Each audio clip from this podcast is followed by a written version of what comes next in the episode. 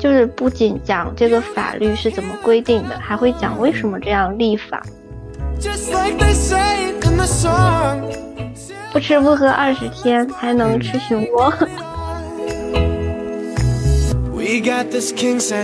记得我小时候那时候最火的两本杂志，一本是《知音》，一本是《故事会》。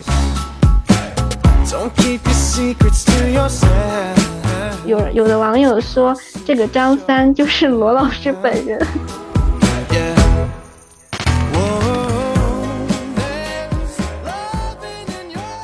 大家好，欢迎收听高下立判电台，这是一档科技与人文主义结合，对一个话题进行意识流随机发散的对谈节目。随着那个罗翔老师在 B 站就是越来越火，其实法律思维就是让我这个算是法律小白吧，非常的感兴趣。然后最早之前我是其实是看过熊律师在斗鱼上面的那个普法节目，呃，当时我就觉得挺喜欢的。后来呢，罗翔老师。呃，在 B 站上火了以后，他的授课内容又让我如痴如醉，所以，呃，我是找到一个真正法学专业的小朋友小李同学，然后我们今天来聊一聊关于法律这个，就是貌似离普通人很远，但其实又很近的这样一个话题。所以第一趴我就先来采访一下小法师小李同学，就是就是法学专业，你们上学的时候是需要学一些什么样的内容呢？是包罗万象呢，还是嗯比较具体一些？嗯，好，老公你好，嗯，其实像我们上课的时候，除了法学，其实还会就是比如说大一的时候，学校会开设一些呃选修课啊，或者是通识课，然后我们去选择，其实很多也会涉及人文、心理。还有一些逻辑，就是很多方面的一些学科。哦，就是是不是我的理解是法学的所有的内容，其实作为大学就是来学法学的人，其实这一年都要学到，比如说什么婚姻法呀、刑法呀，各种各样的法，是不是都要学到？基本上我们就是主干课程是都会学的，但是我们可能会根据大家的专业方向，在一些选修课上会有所不同。比如说我是经济法的，那我可能会。嗯，对市场宏观调控之类的可能会再 学一些，对。但是如果你是民商什么的，可能会嗯学一些案例的判那个研判之类的。哦，哎，经济法主要是涉及哪个方向呢？就是未来是服务于，应该是服务于公司对吧？更多的。嗯，可能公司会更多一点，就比如说 IPO，嗯等等，对。嗯，但是其实也没有那么高大上，毕竟就是可能只是一些啊服务的方向可能会有些区别吧，可能就比较偏向市场之类的。哦，市场，那你这个专就是专业去的这种，就是正常应该是可以去哪哪几个方向？第一是去律所，律所我们都知道，那公检法这面的话能去到哪儿呢？嗯，其实都可以啊，因为我们毕竟主干课程都是学的嘛。同学们只要过了法考，然后如果就是呃，就可以去律所实习做律师，或者是就是去考公务员去做公检法方向的。是不是？是不是法院的所有人都应都是算是国家公务员？嗯，也不是，因为比如人民调解员。那我想就是呃，跟你聊一聊，读四年法学和我们就是其他专业，比如说学了四年电子工程，他可能毕业以后。呃，对电对程序有一个更深的了解，他学了这个呃材料，他可能后后面会做一个材料工程师。那你学了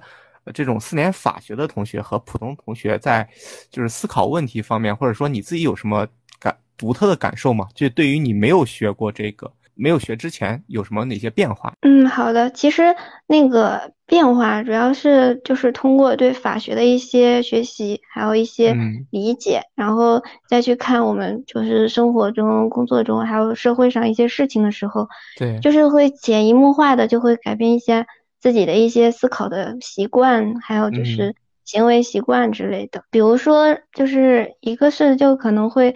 让你就是更理性一些。如果网上就是朋友圈突然发现啊某某老师亲 某某女学生，某某男家暴某某妇女，或者是啊就是突然爆了什么明星大瓜，对吧？对。但是就是我们会可能就是去想他那个证据是什么？如果只是就是单方面的聊天记录，或者那种容易被伪造的聊天记录，对吧？那我们可能就会想，这个效率其实很低，就证明效率可能很低。那我们就会就会可能对这个事实就不会就是去随波逐流，去就是听信这个消息。对对对对对，就是我觉得我周边这种，他们天然给我一种特别理性的感觉，就是我们普通人会特别碰到一些。风吹草动会调动自己全身的情绪回应这件事，比如说微博的任何一条热搜，我你会发现那个下面的评论都是带有某种情绪的，或许是他的那个表现的一方面就完全跟现实有什么出入，或者是其实他是没有证据的，他是没有推演的，但是你会发现普通人是做不到理性的看待这件事的，他看到这件事，呃，学过法学的人，我可能感觉他们会更倾向于。用理性去先推演一下这件事合不合乎常识，或者说他表现出来的东西有没有证据来证明，可能会呃跟风一样的去评论一件事，这个是我觉得可能是会有一种不同的感受，对吧？嗯，对。但是其实上就是像大家情绪化啊什么的，其实我们就是虽然就法学法学，但是。也会有时候会情绪化，为什么？就是因为我们其实那种朴素的那种道德观念，就是一些价值观，其实和大家是一样的。比如说像之前爆火的那个胡律师，那个嗯，那个什么，还有这事儿，就那个胡律师，对。然后还有就是，如果网上出现什么小三啊、家暴呀，什么还有什么杀人了。什么悬崖推推老婆下去，对吧？啊啊，对对对。这这种事情，其实我们大家都会很生气，就是就是很就都会情绪化。只不过就是遇到具体的事情的时候，就是可能会习惯的思考背后的一些，比如说有没有涉及大家的一些权益呀，保护有没有权益有没有受到很好的保护，嗯，然后呢？就是到底是是不是公平的？经常会看到一些瓜，前面还觉得是瓜，后面就会发现发生惊天的逆转，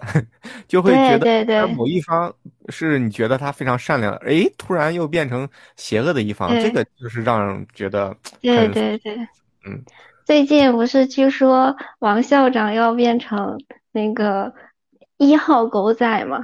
要反转那个瓜啊 啊，这个我倒没看。对，反正现在，但是现在他也没有报什么证明啊。对对对，可能就是法学的同学看一些很多问题的时候，跟普通人视角方面还是有一些区别的。就是同样是肚子疼，然后我们大家看肚子疼，我们可能只感觉到啊肚子疼，好疼呀，我要去医院。但是如果医生看的话，可能就会想这个是急性肠炎还是阑尾炎，还是需要急需动手术，还是只需要吃个药打个吊瓶。嗯，对，还有就是，就可能像建筑工程师，我们看一个建筑的时候，可能就看觉得它，嗯，这个好看还是不好看，就凭我们主观的一些去想法。但是正常如果是建筑师或者是他的一些工程师去看的时候，他们就会可能有自己一些专业的一些想法，比如说这个架构稳不稳，它能够表达什么的理念，对他们可能就会。在专业方向上可能会思考一下，这就是我们就是平时一些专业学习对我们思想的一些就潜移默化的转变影响。就让我想起了越狱的男主角，他就是我们看普通的建筑就觉得是普通建筑，但他看的时候就是脑海里面就会建构一个力学分析的图，就很厉害。嗯，对。对证据有哪些看法？就是我我因为我之前是看到。知乎一个问题，他说，学了法学以后，所有的东西都会说你有证据吗？就是，就是所有的事情他都不会片面的觉得你说的就是对的，怎么怎么，他们会对证据有一个非常高的看法。所以这一块儿你能聊聊你的这个见解？就拿我一些切身经历来讲吧，比如说最近我不是租房嘛，然后呢。当时开头开开始的时候，中介可能跟我聊啊，这个是这样的，这个是啊，一定会押金一定会退的，嗯嗯，这个我们跟房东沟通过了，房东是同意的。但是事实上，等到签约的时候，他可能就话就会变了。如果你要这样，你需要再交费的哟，或者是我们需要他提供跟房东的交流聊天记录，但是他事实上是提供不出来的，因为很多只是他自己口头上的表达。所以这样，就算之后我们如果去自己去维权的话，我们就没有那种，比如说书面的证明，或者是，呃，就是能有效证明他这个人确实提出过这个对，就是跟他后面不一样的表述，对吧？所以就是对，所以证据就是因为会直接关系到我们之后的一些诉请。很多人就是可能去法院，同样的案由，同样是那个人欠了我五万块钱，那为什么有的人就能立案，有的人就能要回来，但是有的人可能连案子都立不了，因为他没有证据，没有办法提供，或者是提供很充分的证明去证。没有办法去提供很充分的证据去证明他的一些主张。对，微信的聊天截图能当证据吗？可以的，就是在一些情况下是可以的。对，好像是最新的法规定的是可以的。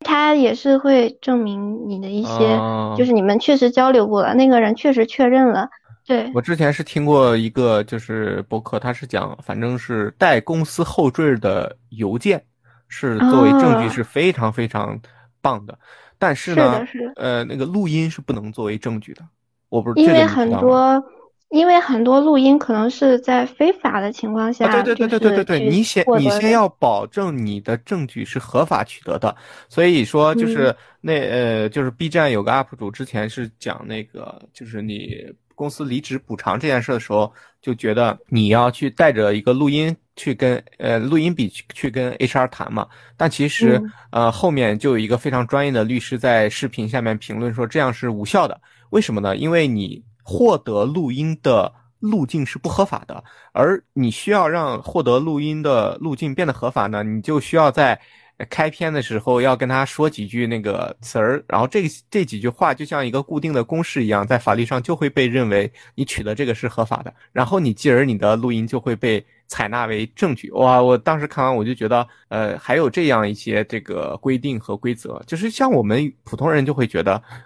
眼见为实，然后拍了的东西、录下来的东西，当然可以当成证据。其实不然，对吧？像录音，我觉得就是最近闹得最大的那个录音，不就是之前那个郑爽跟张恒的那个录音那个？哦哦哦！是的，是的，是的。对，网上全都爆了。不过录音让我想起来，就是 那个侦探。啊，不知道老哥之前有没有看一些关于侦探的一些判决书？就私家侦探，我记得私家侦探我看过一两个，就是他私家侦探在中国其实是不合法的，是吧？法律没有明文就是去呃肯定他，但是也没有明文禁止他，只不过就可能他的行为涉及的一些，就是比如说公民个人信息保护呀什么的，可能在刑法或者什么对会规定下来。明白，明白，明白，原来是这样子。对，是的。然后，其实我还有一个观点想跟你交流啊，这个是我很早很早之前听熊律师，呃，在斗鱼上做普法。熊律师是一个呃特别有才的人，他之前也跟我一样，完全跟法学不沾边儿，就是他其实是一个编导，后来他。呃，工作好好一段时间以后，他突然也是对法律感兴趣了，因为他自己家人是经商的嘛，啊，他家人经商呢，就需要一个懂法的人来做一个咨询，他就觉得，哎，那我能不能自己学完给自己家人咨咨询呢？然后他就去做，呃，等等于是中途转行做了一个。小法师做了一个律师，然后他平时呢就接接案子，没接接家里面的案子，叫没没没没事的时候呢，他就在斗鱼直播给大家普法，就是大家要把自己遇到的问题呢，通过微博私信的问题发过去，然后他自己就在边直播边讲。哎，我觉得他这种形式就特别有意思。然后其中他提到的一个观点，就是让我当时，呃，很很很有感触。他说的一句话叫做“圣人为因，凡人为果”，什么意思呢？就是。呃，非常牛的人，非常厉害的人，其实他们是害怕一件事的原因的，就是在他在这件事出现苗头的时候，他们就会立马警觉到，并且及及时的处理。但是我们凡人是特别害怕后果的，就这件事已经出现严重的后果的时候，凡人才会去想要去补救，才会想要去呃如何去改变。但这个时候想要改变一件事，已经是特别特别难的了。所以这句话背后呃所富含的道理就就是。如果你碰到一些呃棘手，或者是你搞不定，或者是需要就涉及到法律这件事的时候，尽早找一个懂法的人去帮你，嗯，就是给你一点思路，是比你这件事已经发生了以后再去找一个非常非常牛的律师要好很多很多的。我不知道这个你看法你怎么看？嗯，好的，这个其实就是希望就是我们在做事做事情之前涉及到事情。之前就可能先考虑一下风险、后果。对对对，风险跟后果。风险对，就是像像我实习的公司，那个老板是做法律科技的嘛，他之前有一个很重要的观点，就让我感觉很感动，就是呃，就是希望就是我们的当事人以后去请律师的时候是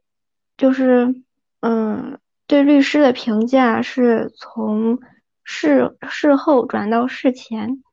对，就。是等你请律师的时候，不要就是大家都已经经历过这个律师了，然后你知道这个律师是好是坏，但是你其实就是如果我们需要就是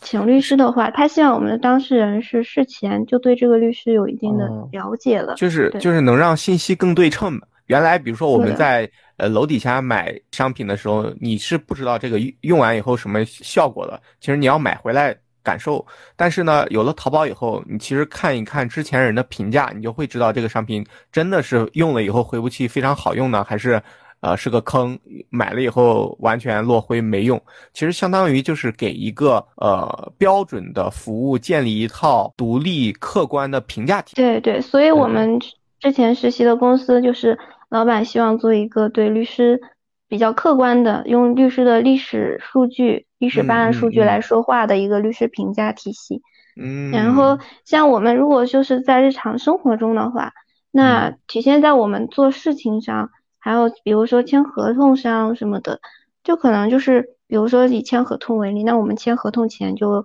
一定要仔细考虑一下。这个他这个合同，比如说到底是劳动合同还是劳务合同，到底是定金还是签订的定，还是那个订立的定的定金？嗯，然后所以因为这些可能会影响到我们之后的权利行使，在一些日期上一定要慎重，比如说你的起租日期，还有你的一些就是大家交易的一些日期，这可能一定要慎重一下。对，我觉得就是百分之九十五的人其实是没有耐心认真看完一个合同的，或者说即使你看完了，和专业的人看完也是天壤之别的效果。就是随着短视频越来越火，其实大家的注意力分散。越来越强烈，很很难有耐心看完一个非常长的文章了嘛？就是文字大于五百或者一千以后，很多人就阅读能力的丧失，其实是很严重的一件事。再加上，呃，很多时候合同都有点写的像，因为非常严谨的原因，写的像数学的那个公式或者是定理一样，就是非常的拗口，所以一般人扫一眼其实是看不出来就是门道的。所以这个时候确实是需要就是能。如果是有一个懂法的朋友，或者说自己有一个找到一个懂比较关键的事情，还是呃找专业的人去帮你看一下，其实是最好的。因为像比如说之前我们老师提过的一个案例，就是一个公司他可能找他员工去签一些保险，那员工可能觉得就是那个呃保险那边的工作人员就会催着他快点签，签完就是就走了。但是事实上，这份保险合同就是它的一些注意条款或者什么，就是某些条款就是出现问题了。但是问员工的时候，那员工肯定就没有办法回答出来，因为他确实是当时就没什么时间去看那个合同。是的。然后就再比如我们去就是签的合同，有时候对方口头上说的和笔下写的是不一样的。嗯。对，但是你可能就信了他的口头上说的，然后就没有仔细去审查书面，最后。但是大家又没有对他的有什么保留那种口头上的证据，对，就会很难受。之后即使你是维权了，但是可能过程也非常艰辛，甚至是不尽人意的。就是所以说，为什么这辈子最好能有一个法师朋友和一个牧师朋友？法师朋友呢，就是他是懂法的，因为咱们目前是一个法治社会嘛，所有的东西都是都是最高。顶端都是法律，所以有一个法师朋友呢，他可以在前面帮你把把关，然后能让你就是不会至于有特别大的问题。有一个牧师朋友，牧师朋友是什么意思呢？牧师朋友就是能在医院里面，比如说他是一个医生，比如说他是一个就是啊，对对对，在医院里面能非常拿得出手有资源的。这样的话，比如说生病啊，或者是有需要有一些事情，你可以找他来帮你看看。所以说需要一个法师朋友和一个牧师朋友。呃，然后你自己呢也需要你自己要么是一个战士，要么是一个就是能给法师朋友和牧师朋友提供帮助的人，这样你们组成一个铁三角，或者是互相呃组合起来的话，就会非常的无敌了。这是当时呃就是就是那熊律师在那个直播的时候讲的，我觉得也特别有道理。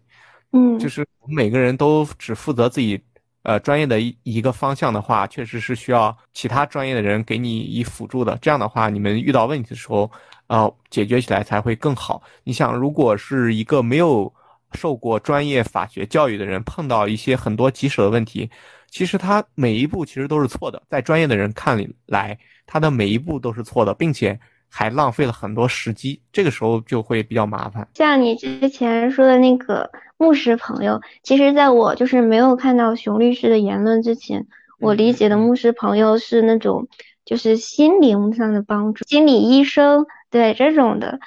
因为很多人可能就是会就是表面上可能大家看着很好的，但是大家精神状态，还有就是对一些事情大家那个情绪的一些安抚，对。可能就会存在一些问题的，比如说像像如果就是，比如说经历了家暴，或者是家庭里有离婚的，或者是呃就是受到了伤害一些女性或者一些呃也不限于女性，对，嗯嗯，那那他们很可能就是需要用很长的时间来就愈合心灵上的窗口。所以还是蛮需要心灵医生的。未来人工智能唯一不会淘汰掉的一个专业，就是看过一篇报道，像什么呃司机肯定会被淘汰，像那个工人也肯定会被工业四点零所淘汰。但是唯一唯一不会被淘汰的、不会被替代的，就是心理医生，因为这个嗯，再牛的机器也做不到真正的走进人的内心。嗯，是的。嗯，我我不知道你从你看罗翔老师吗？我也有看啊，但我印象最深的就是那个吃了二十呃不吃不喝二十天还能吃熊猫。对对对，就是罗翔老师为什么会火呢？这一块儿我想跟你交流一下。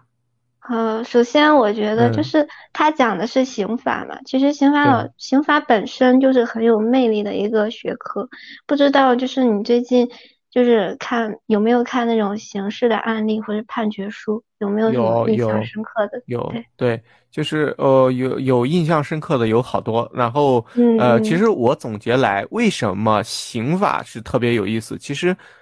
这符合于人的那个本性，人就是贪嗔痴慢，就是就是喜欢猎奇的心态，就是喜欢这种比较暴力、比较这种给别人刺激的这种东西，所以它天然就有点像一个。丰富的素材库，对它，它有点像，比如说，记得我小时候那时候最火的两本杂志，一本是《知音》，一本是《故事会》。对，为什么《知音》和《故事会》特别特别火呢？首先，《故事会》就是家长里短的一些，呃，好玩的故事啊，然后有一些猎奇的，有一些这些，它就是满足了人们的这个好奇心、猎奇的心态，再加上它的故事比较的接地气嘛，大家都比较喜欢。第二知音，知音就是它里面的故事都是偏平情感和偏这种小三呀，或者这种家庭伦理乱七八糟的，所以这两本杂志当时就特别火。其实它就是满足了人的一个猎奇的心理。那罗翔老师，我觉得他讲的很多案例，其实也是满足了人的这个心理，能从他的。讲述里面了解到一件事情，我觉得是一件特别有意思的事儿，所以我我除了看罗阳老师，最近也看一些案例库。我讲一个就是把我逗到不行的不行的一件事儿，它虽然不是刑事的案件，但是是一个，呃，是一个南京的老师，对他加加到一个群里面去以后呢，呃。群主让他改群名片，然后他没有改，没有改，他就被移出群聊了。他就不服，他说凭什么？他说我这德高望重的加到群里面，为什么你说把我踢出群就踢出群？不行，我心里受到了非常大的创伤。然后他就真的把这件事告到了法院去，他让群主就是要给他赔一块钱，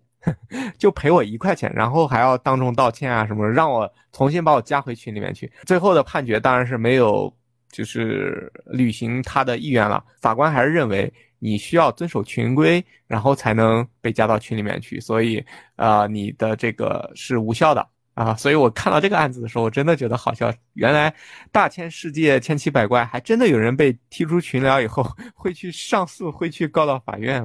我觉得还是挺有意思的。因为刑法案例，就是我个人觉得它本身就是涉及犯罪的话，一般就比较有噱头，比较吸引眼球。然后，因为它会涉及很多，就是血腥、暴力，然后还有那个性，或者是呃赌博，还有之类的，还有经济犯罪什么的，都是比较精彩的，涉及到金钱，还有。然后第二个就是，我觉得罗翔老师他讲段子的方式，还有他本身就是那个这一些语言，还有他的形象。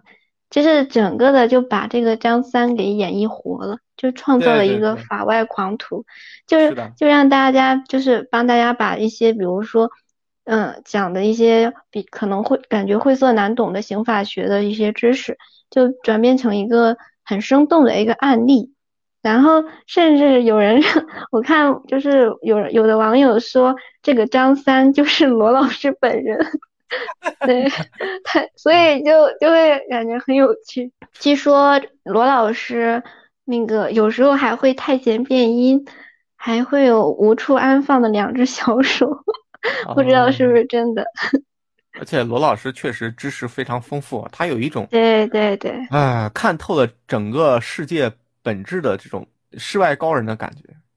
我我是每次看他的都觉得他。呃，虽然表面上云淡风轻，但是他会觉得一肚子那个货真的很厉害，很厉害。嗯，你会感觉他这个人可以讲段子，也可以讲鸡汤，还可以讲法律规范，还还还可以搞笑，还自带幽默光环，真的是的，是的。因为他可能就是本身就是不仅讲这个法律是怎么规定的，还会讲为什么这样立法，对，就是会讲一下背后的一些原因，比如刚才你说的一。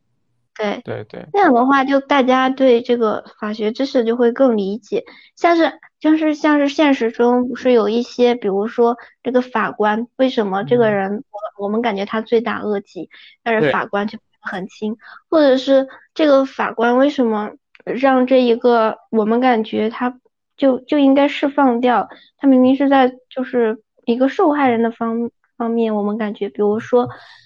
一个男的家暴了，然后呢被女女子反杀了，然后当然我们可能很多人就会拍手称快，但是但是我们法官还是会依法就是处分这个就是凶手，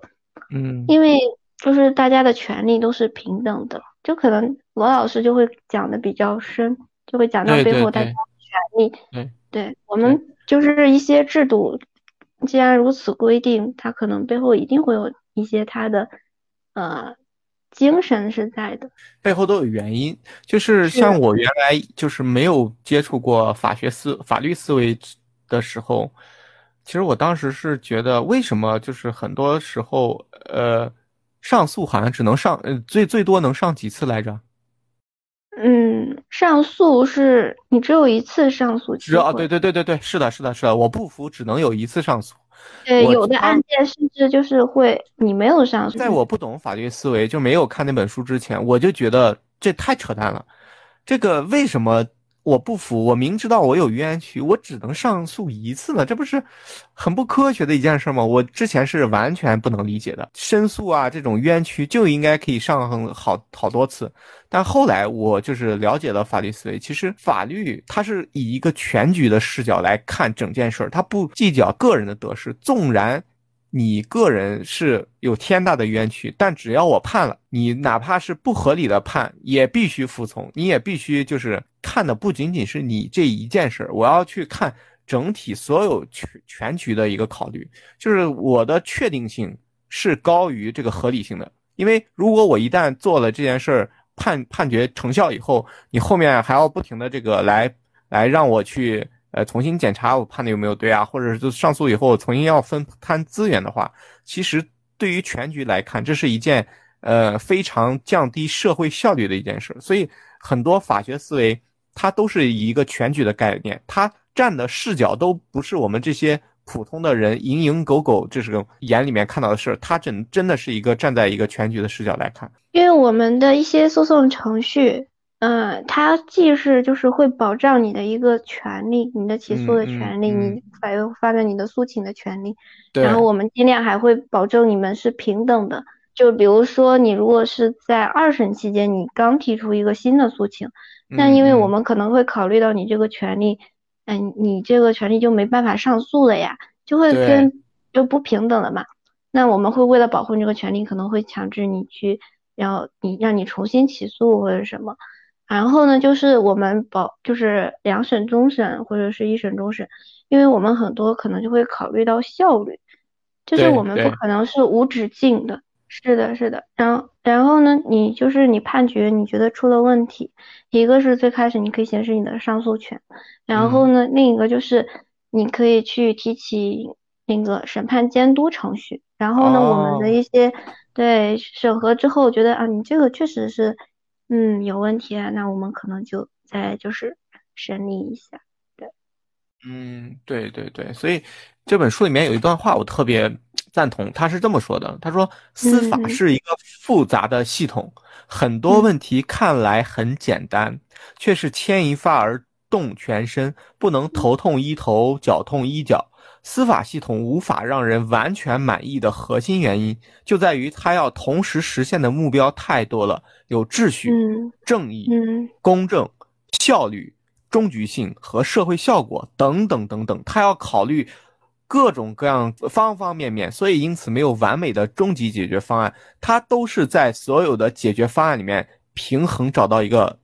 OK 的，而不是最完美的，所以说真的是一个非常系统性的工程。在原来我不了解的时候，我就觉得不就是大家把证据互相拿出来，然后以正义的方式确定一下吗？但后来你会发现，可能有些人的证据都是需要证据来证明的，那证据的证据又需要证据来证明，所以就无限套娃了。是的，是的。而且就是现实中很多情况可能跟我们理论上是不一致的。对对对。比如说。比如说像之前就是，比如说那种发生车祸了，那那我们或者是发生一个命案了，那我们受害人这方有的可能就是比如说对那个金钱的赔偿并不看重，就一定要对方死刑，或者是一定要对方受到最严酷的刑罚。有的人家庭对他可能就是有伤者需要钱医治，然后有可能就是会还有孩子要上学，或者是。可能考虑到，就是比如说，就金钱方面，那我们就需要去法官去调解，还有律师去调解嘛。然后，因为大家情况是不一样的，所以最后肯定就是会考虑一下具体的一些情况。当然，也不是说就是用钱买刑这样的话，只是可能就是通过去就是合适的，比如说一些赔偿，就是获得受害人的谅解。这样的话，你可能就会你的刑罚可能会减轻一下，从轻一下。就是这也是我们国家就是最近特别重视的，就是那个认罪认罚、积极赔偿。你会纵观就是所有的从轻减轻的案件，就会发现绝大部分都是呃受害被害呃被告人从轻减减轻的话，是因为。呃，认罪认罚和或者是积极赔偿。哦，明白。法律上还是可以给一些在理论范围内的优点的，是吧？就是对你，嗯，除非那种确实罪大恶极，没有办 法去任何的，就是从轻了，对吧？嗯。但是，一般就会给你就是改造的机会嘛，因为我们就是法律还会考虑你之后就是这个人再去回到社会上，因为对，不能一棒子打死嘛。是的。还有就是受害人那边的安抚，因为有时候就是你只靠就是比如说一个人去坐牢，那真的能安抚得了就是受害人那边吗？对受害人那边就真的好，所以这些就是很多法官也会比较为难，他们也会考虑特别多。对，然后我们还有一些罪犯，他们比如说回到了社会上，那很多可能就对他们就是歧视的眼光啊，你这个人犯过罪。然后他的再就业还有什么？对，就是如果成了问题的话，他们就会存在那种潜在的那种，比如说报复社会的那种风险在。嗯，所以就嗯，很多时候从立法也好，最后执法也好，都会考虑很多。我总的来看，我就觉得普通人对某件事的看法，只能到第一层面，就是这个深度只能到一。理性的人能到二，又理性又逻辑又很有知学识的人能看到三，但是接受过法律专门训练的人，我觉得能看到四和五，四和五，就是他们已经超越了这件事本身，而想到了很多这件事背后方方面面的东西，因为他已经跳脱出了这件事本身，因为他考虑的东西确实是太多了，不仅仅是你。一方的利益，还有另一方的利益，还有你们做完这个判决对后面发生的意义，哦，我觉得确实是挺有意思的一件事。哎，我想说什么？也借着你那个就是租房的讲一讲，就是租房那些坑吧。我们来听一下一个小朋友啊，他结合生活中的实际场景来科普一下，你真正租房的时候要注意哪些细节和环节，才能就是让这件事更好一点。好，其实就是首先我们在选择 A P P 上，就是我个人而言，就是比比较推荐像自如，还有就是链家这样，就是已经有了 A P P，有了平台这种比较规范的，就是中介，有信任背书的吗？对对对，他们的就是一些合同也好，是什么比较明显的，除了就是可能价格上有些区别，但是基本上他们的一些。费用都是公开的、透明的，这样的话会减少一些，就是嗯，之后一些沟通的一些成本也会降一下。然后第二个就是我们租房的时候，就是除了看一下，比如说呃相关的费用情况，然后还有就是就是各方如果违约或者是出现了呃一些就是意料之外的事情，我们到时候就就是合同里有没有规定。比如说，如果是房东那边突然决定不租了，然后他那边违约了，那个合同里有没有提？然后我们这边如果违约了，我们的押金到底是要不要退，或者退多少，是怎么规定的？还有我们转租，嗯，对。然后第三个就是我们个人的去看。就是这也是我网上学到的一些经验，比如说要看阳台的采光，还有看水电费什么的，什么民用电、商用电。看了我的电是一元一度，但是我现在住的这个是六毛一度，所以我然后我今天下午电这么高啊？不知道呀，难道是商用电吗？可是它只是一个老式楼房，这个也是我之前没有没有注意到的。今天用了之后，就是房东帮我开了电之后。我发现，就从两点多到睡醒了五点多，三个小时就用掉了六毛钱，六毛多，嗯，所以就就有点迷茫，然后积极的让那个房东给关掉了。是什么空调啊？不知道呀，我感觉空调也没开呀，反正就电就关掉了。反正我现在也没有搞明白那六毛是什么电费。嗯，呃，然后。呃，还有就是就是味道呀，卫生卫生一些，就是比如说中介那边附带的一些服务，他有没有提的，有没有落实到？如果他只是当时口头提了，那你之后要去，但是他事实上没有提供那些服务，但是合同上没有，你就会很难受。对对。然后，嗯，其实最重要的就是一定要就是。要先看到合同，先把一些你比较关心的一些点，然后还有就是各方违约或者是出现损坏，还有什么的一些情况出现问题，一定要在合同里就是书面的写好了，不要轻信中介的嘴。对对对，中介都是没收钱之前是你是大爷，当你的支付。到账，他收到钱以后，他就是大爷了。所以有时候态度就变了。对对对，都要在最开始的合同里面，呃，就是要约定清楚嘛。对，可能你会觉得，哎，用不着这么麻烦吧？这个要会不会人家觉得我这么事儿啊？但是你要知道，在前面你规定的越细致，你后面的麻烦才会越少。在最开始的时候一定不要怕麻烦。如果中介一直搪塞你，或者是一直拿不出合同，反而要你先付定金，或者是就而且那个定金一看你觉得就不合理，那你嗯一定要不要去签，不要碍于脸面或者什么去签了。对对，因为这样的，因为你你的每一个签字都是有效力的。然后第四个就是我今天还看到的，就是我不是我自己经历的，就嗯是就是涉及，比如说让你分期，比如说免免押金，但是让你分啊。啊期，让你偷偷的让你 贷款，对对对对对对，这种就是我没有，我个人没有意见，因为我是直接给房东之后打款。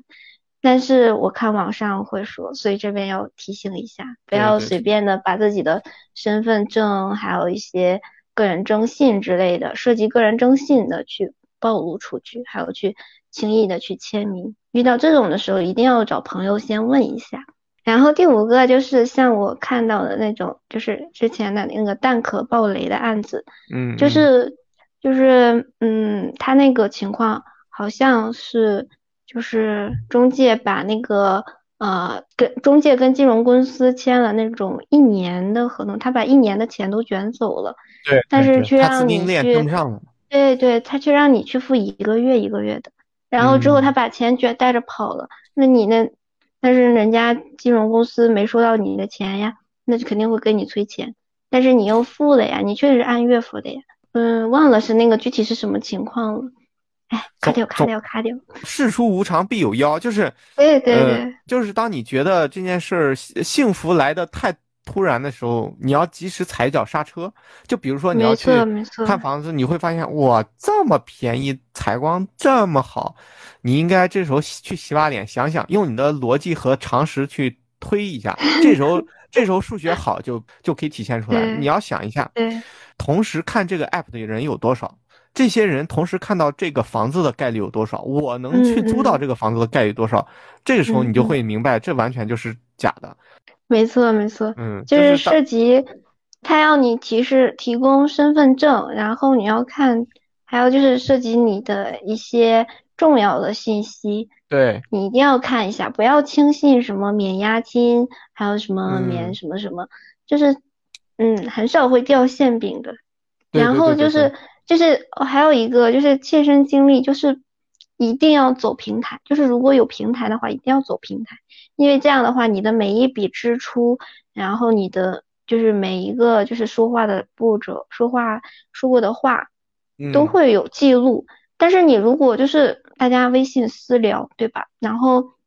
说话也是线下说话，这样之后你维权就会比较麻烦。但是你如果走平嗯平台的话，对，就会比方便很多。对，在平台上你的每一个步骤它都是有是的的数据的，对，这个其实是很好的。而且有平台的话，之后你可以对这个人，就是对你的那个服务人员进行评价。但是你如果啊之后，但是你如果不走平台，那你只是微信，那你就算是骂一下他，或者到他门店去找他，然后那那有什么用？那已经很晚了。然后你就是别人也就会不知道这个人是什么样子的。就是是如果走平台的话，还能帮到别人。对，对对对，我刚才听完你你说的这一段，我有一个非常非常强烈的念头，就是互嗯联网改变人类的方方面面。到现在为止，可以把这句话换一下，叫做“数据改变人类的方方面面”。就是我们现在会嗯发现很多东西的背后的支撑都是数据，只有有了数据以后，你后面的这些东西才能呃变得非常的理性，变得非常的就是有依据可循，而背后的支撑都是数据。所以我我觉得 I have a dream 就是能不能链家或者是呃这个这个那个还有另另一个叫什么来着？租自房的那个啊自如这两家能不能做一个呃房屋的大数据？就比如说你是小李是 A 同学，然后他的这一间房子的上一个租客是 B 同学，B 同学嗯能不能租三个月或者是租两年以后，对这个房屋写一个评价公开？比如说它的采光看上去挺好的，但其实不好。比如说这个阳台啊、一到三四月份的时候就有点发霉。比如说它的呃呃厨房的水龙头出水有点小，它的淋浴的浴室的这个这个呃浴浴花有点那个出水小。如果说每一个人都会对这个房子有一个客观理性的评价体系，那么对于后面再住进这个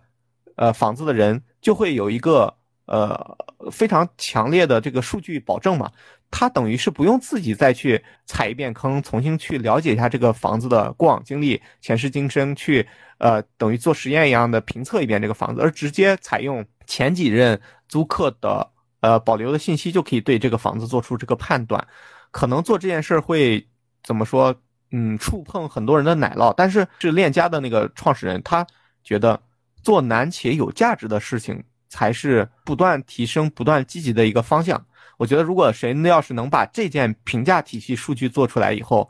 一定是能让这个社会的效率或者是体验会更好一点的。嗯，是的，非常认同。因为即使是就是在自如租房，我也只记得就是开始租房的时候，可能就是管家或者是一些嗯上门服务的一些人员，他会要求你给他弄五星好评，一定要全部五星，还要截图给他。但我认为，就是对他们个人而言，我可能是嗯给个五星没有问题，他们服务了我，对吧？但是如果对这个房子，我就就是我的居住的一些体验，其实是缺少的，缺少评价的。然后像今天就是这两天的那个在安居客上那个，因为我被带到了就是微信上去沟通，还要去支付现支付那个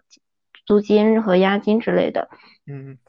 但是，但是我当时回头又发现，这个安居客上就是这个管家，嗯，就是这个中介嘛，他有两个评价，是两个好评。但是如果像我这种情况的话，是没法给他评价的，因为我们不是在平台上交易的。所以我也很好奇，他的那个评价，就是他那两个好评到底是怎么得来的？是不是就是营销的一个营销而已？是的，是的，所以说他很多都积极的想要在微信上跟你产生交易，这样的话就是因为他的数据其实是不保留在这个平台上的。而我们为什么买东西用淘宝的体验会非常好？呃，会你会觉得你是强势的那一方？其实真正的原因不是说你跟商家对比你是强势的那一方，是淘宝或者是支付宝它的平台赋能，它给了你一种。你可以回追溯，或者是你可以维权的一个呃能力，能让你有了这个能力，可以去制约商家。这样你买的东西你自己不喜欢，你可以立马退掉。比如说你不好的，你可以去差评。这样的时候，你的能力才会跟商家对等。那商家会觉得哦，你有差评了以后，他才会收敛，他才会克制，而不是像现在这样的所有的租房的只那个界面都只是自己房子美好的一面，而没有一个。关第三方独立的评价体系，这样就导致每一任后面的人都需要重复的造轮子，重复的去感受这间房子到底怎么样。但是如果能把这个他的前世今生通过客观的方式保留下来的话，我觉得，呃，就不会再出现后面这样的比较麻烦的问题。可能很多人住了好久以后才发现，这个房子其实是跟自己理想的呃房子是不太一样的。因为大家就是我们跟我们租客、跟中介又跟房东，我们三方的就是信息是很不对等的。对对对，三方信息不对称的。弱势的一个地位是三者中最弱势的，因为我们对这个房子不了解，对房东不了解，对中介本身其实也不了解。中介的嘴，或者是我们就是一次两次的去看房，而且很少有人去看两次，估计可能一次就有个印象就。就可能开始签约了，对对对，也是，对对，所以我们其实一直处于弱势的一方，所以更需要一个平台或者一个评价体系，或者是我们需要一个比较公式的一个规则，让我们对这些人产生信任，然后也增强我们的一个权利和地位，对。你刚才说到，就是处于弱势的一方，首先是信息不对称，其实还有一个不对称的点，非常非常的关键，就是时间不对称。就是呃，作为商家或者说中介来讲，其实他是没有时间焦虑的。就比如说他的说他有时间焦虑，但他的时间焦虑和房东的时间焦虑和个人要租房的时间焦虑完全不在一个数量级上。对于可能刚毕业的小朋友或者是想要租房的年轻人来讲，他们想要租房的时间期限有的时候其实是挺紧的。比如说呃，可能一周，可能呃呃最多两周吧，就是他等于有一个。时间进度的刻刻度条一直在走，一直在走，就像悬在头上的一把剑一样，所以导致了，呃，他对某件事的判断其实是丧失一点理性的。比如说，给你一张卷子，让你一天答完，其实你是能做的分数比较高的。但是我给你一张卷子，我让你五分钟答完，或者我给给你让你一个小时答完，就有了时间这个维度的时候，人在做决策的时候，很多时候就会呃少了很多自己的把握。所以正是因为时间不对称、信息不对称，导致了我们很多时候处于弱势的时候就不能。更好的去解决这件事儿，而这件事儿唯一的解决方向就是平台可以给用户赋能，能让用户的能力在和房东和呃中介在沟通的时候，他能处于一个平等的对话方面。这个我觉得是可能是未来科技企业挺长的一段路走要走吧。嗯，是的，像比如就是我们对房租客对房东的一些了解，说嗯，就比如说可能是。要中介会需要你，就是已经签完约才会把房东的联系方式给你。这样的话，他之前跟房东一些沟通，我们是完全不知情的。房东那边对我们也是不知情的，全靠中介的话。但是那个可信度其实有可能是非常低的。事实上，就是哦，对，第二个就是我们联系房东的时间已经是就是签完约之后了。嗯嗯。这样的话。就是这个时间点太重要，可能对中介来说，他可能会防跳单，但是对我们来说，我们就是真的是缺少，就是可能一定的保障。不公平，就是每一件事每一个环节，处处透露着不公平。为什么我要这么最晚知道？我是小丑，尽是我自己。为什么知道事情真相的人永远都是 租房子的人？为什么？出了事情也都是租房的人承担，所以说这个这件事一定会被解决。未来谁能解决这件事儿，谁能把这件事儿更好的解决，谁能将这个效率提高一点，谁能将这个体验做得更好一点，他一定是未来这个赛道上的 top。Yes，像因为像就是其实法律上对中介也是会有保护的，就是对居间合同里，他也可能就是就是呃我们最新的那个民法典就对中介就是防跳单有所。规定的，嗯，就是你你既然就是我们像租客和房东享受了这个中间人的那个服务，对吧？那我们再跳过它，是不是就不道德？所以我们就是民法典是规定了，就是这种行为是要禁止的。